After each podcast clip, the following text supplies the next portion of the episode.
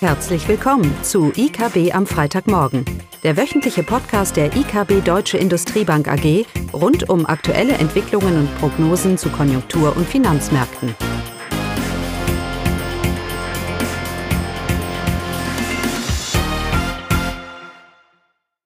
Willkommen zu IKB am Freitagmorgen mit Klaus Bautnecht und mir, Caroline Vogt.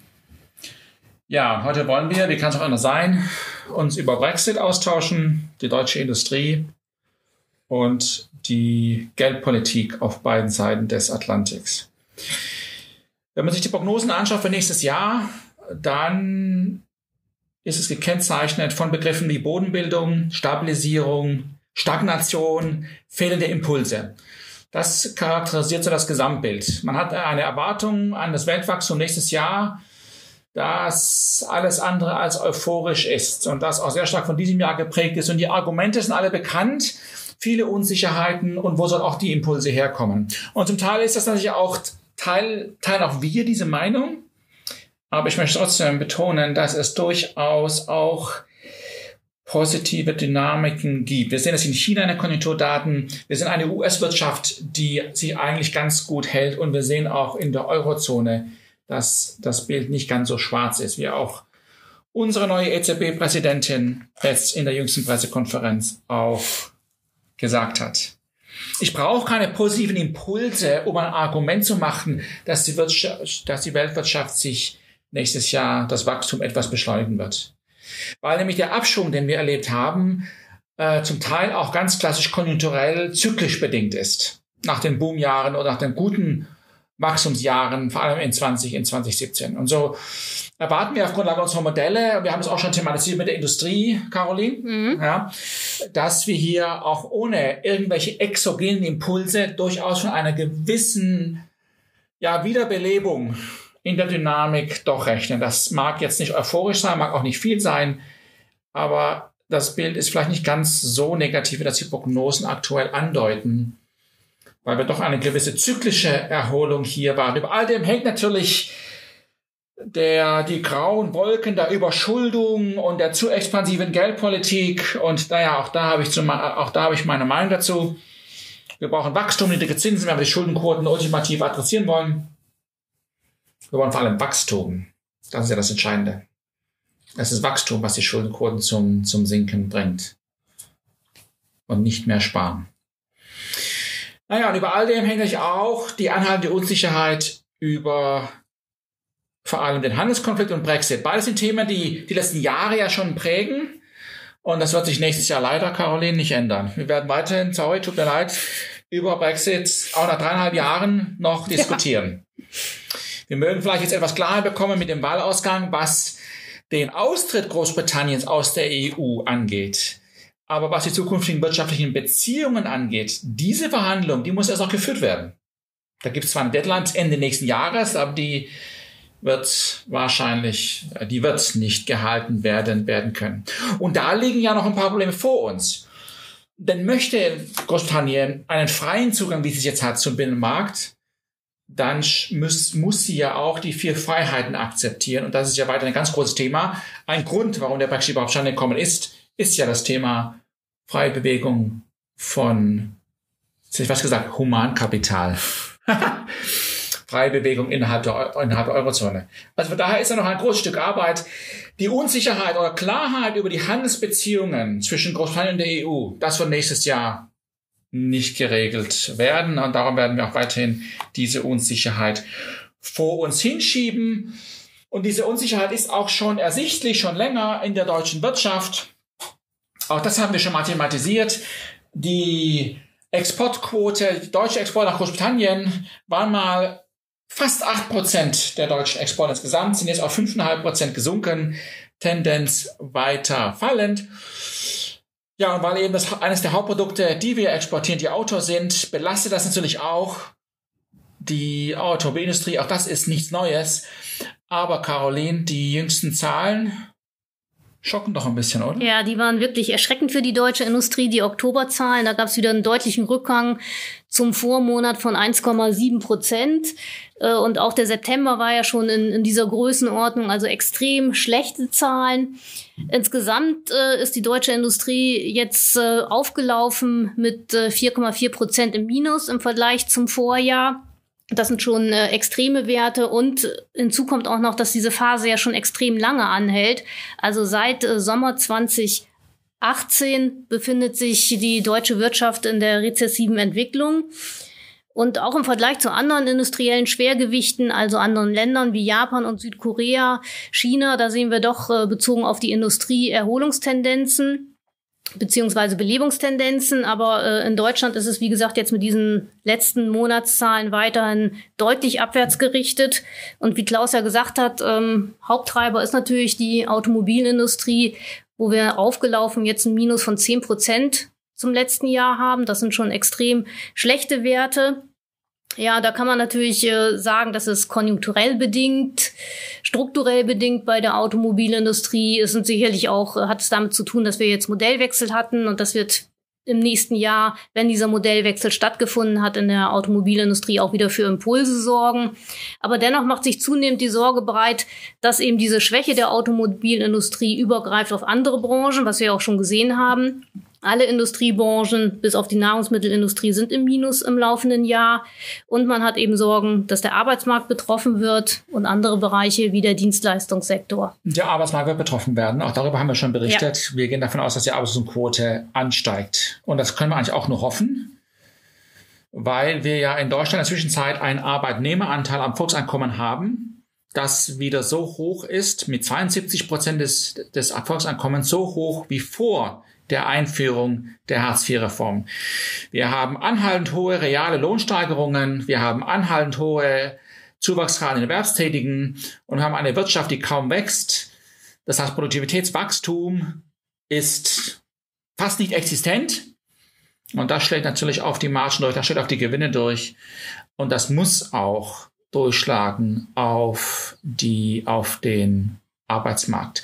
Und das können wir sicherlich sagen. Wir haben ja eine etwas positivere Sicht, was die deutsche Wirtschaft angeht. Wir sehen, dass die Nachfrageseite gar nicht mal so schlecht ist. Mhm. Wir erwarten eine zyklische, gewisse Erholung in der Industrie. Da gibt es viele Argumente dafür. Wir können uns nicht komplett entkoppeln von der Weltwirtschaft, aber wir sind viel zu offen. Das heißt, die weltwirtschaftliche Erholung wird uns auch wieder ein bisschen mitziehen. Ja, Caroline, das mhm. wird sich wieder schließen. Mhm. Ähm, aber ja, der die, Industriestandort selber wird zunehmend in Frage genau, gestellt. Genau, mhm. das Wachstum wird nicht, also die Flut wird nicht so hoch sein, dass sie alle Boote anhebt und diese Probleme, die wir uns ja zum Teil selber hier gemacht haben, die letzten Jahre, alle, alle zudecken. Das heißt, da ist einiges an Herausforderungen. Es gibt auch für die Energiepolitik, für Energiekosten, Preise. Ähm, wir haben schon sehr viel daran gesetzt, um den Produktionsstandort Deutschland hier zu belasten. Also vielleicht ja, teilen wir sogar die Einschätzung des Sachverständigenrats, dass das Potenzialwachstum der deutschen Wirtschaft bei um oder sogar unter ein Prozent bald, bald liegen wird. Und nicht nur wegen der Bevölkerung, die schrumpft, sondern auch wegen strukturellen Themen. Ja, anders ist es in den USA. Ich hatte schon erwähnt, die Konjunktur tut da ganz gut. Auch die Fed ist ein bisschen vielleicht überrascht, ja. denn sie, sie tut jetzt noch einiges zurückrudern und hat angekündigt, dass sie eigentlich keine Zinssenkungen nächstes Jahr mehr sieht. Im Gegenteil, also wir sogar eine Zinsanhebung. Ach, wie erfrischend. Ähm, und das stärkt uns ein bisschen unsere Einschätzung über die US-Wirtschaft. Wir gehen ja weiterhin von einem relativ robusten, stabilen Wachstum aus, wenn auch nicht so stark wie dieses Jahr. Nichtsdestotrotz glaube ich, dass das Risiko hier eher oder die Wahrscheinlichkeiten eher nach unten gerichtet sind, was die Zinssenkung angeht. Dass wir durchaus, ich sehe auf jeden Fall keine Zinsanhebung, ich sehe eher noch eine weitere Zinssenkung ähm, soll vor allem mit dem Wahljahr sollte die Unsicherheit steigen und die Wirtschaftsdynamiken und der China-Konflikt sich nicht lösen. Das wird schon die US-Wirtschaft etwas belasten. Da mag noch eine weitere Zinssenkung durchaus zu erwarten sein. Aber diese Einbruchstimmung, die ist in den USA in der Realwirtschaft nicht zu sehen und dementsprechend auch keine drastischen Zinssenkungen. Ja, wir hatten auch ein Treffen bezüglich der europäischen Geldpolitik. Und da hat ja dieses Mal das erste Mal Frau Lagarde, Christine Lagarde, hier die Pressekonferenz geleitet als neue EZB-Präsidentin. Naja, in der Presse war viel Fokus über diese Überprüfung der EZB-Strategie. So als Signal, jetzt gucken wir mal, was wir alles verkehrt gemacht haben und alle werden konsultiert, Politiker und all Stakeholders, ach, wie schön ist das, wir haben uns alle in den Händen. Ähm, und da hat so diesen Geschmack, ah, dann kommt die EZB zu ihrer Besinnung und dann macht man vielleicht doch etwas anders.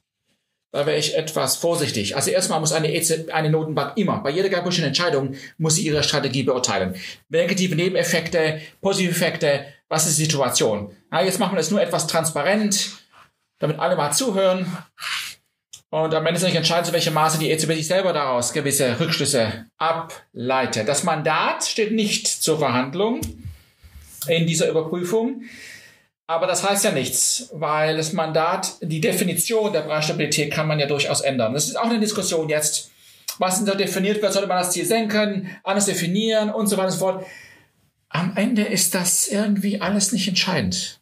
Leute, wenn die Geldmenge nicht wächst, kann ich keine Inflation haben und dann ist auch die Geldpolitik nicht zu expansiv. Und solange wir diese moderate Geldmengenausweitung in der Eurozone haben, gibt es keine Alternativen für diese EZB. Es ist ganz egal, wer da am Steuer ist.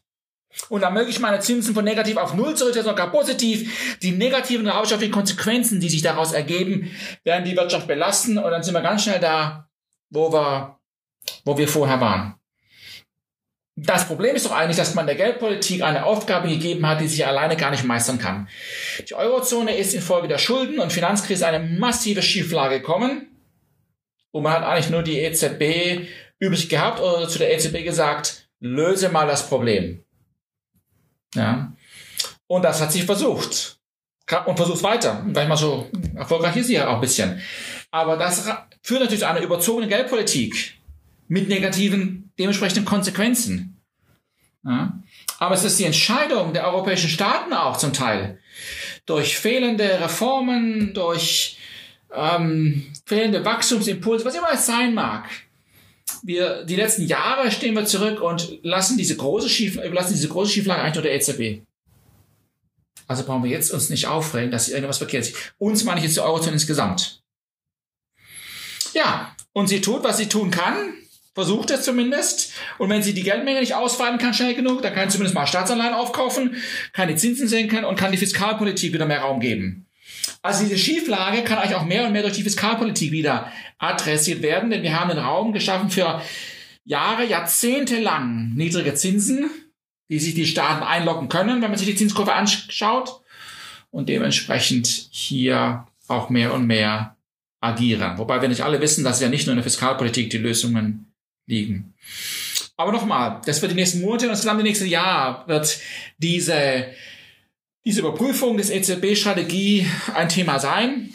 Frau Lagarde hat ja gesagt, sie wird im Januar schon anfangen, dass er bis Jahresende fertig ist. Aber am Ende ist es nicht Frau Lagarde, die die Geldpolitik bestimmt. Am Ende ist es auch nicht irgendeine Überprüfung. Am Ende sind es die realwirtschaftlichen Fakten. Und die lassen im Moment immer noch wenig Spielraum zu. Ob jetzt die Zinsen bei 0,5 minus oder minus 0,4 sein sollen, da, darüber rede ich nicht. Ich rede jetzt über die the bigger picture her. Genau. So. Nächste Woche? Ja. okay. Nächste Woche gibt's viele Daten, weil eben die vorgezogen wurden wegen Weihnachten, aber für uns entscheidend das IFO-Geschäftsklima am Mittwoch. Ja, am Mittwoch. Und da hoffen wir natürlich noch weitere Stabilisierung. Tschüss. Schönes Wochenende. Das war das wöchentliche IKB am Freitagmorgen. Sie wollen immer über neue Ausgaben informiert bleiben? Dann direkt den Podcast abonnieren. Oder besuchen Sie uns unter www.ikb-blog.de slash podcast.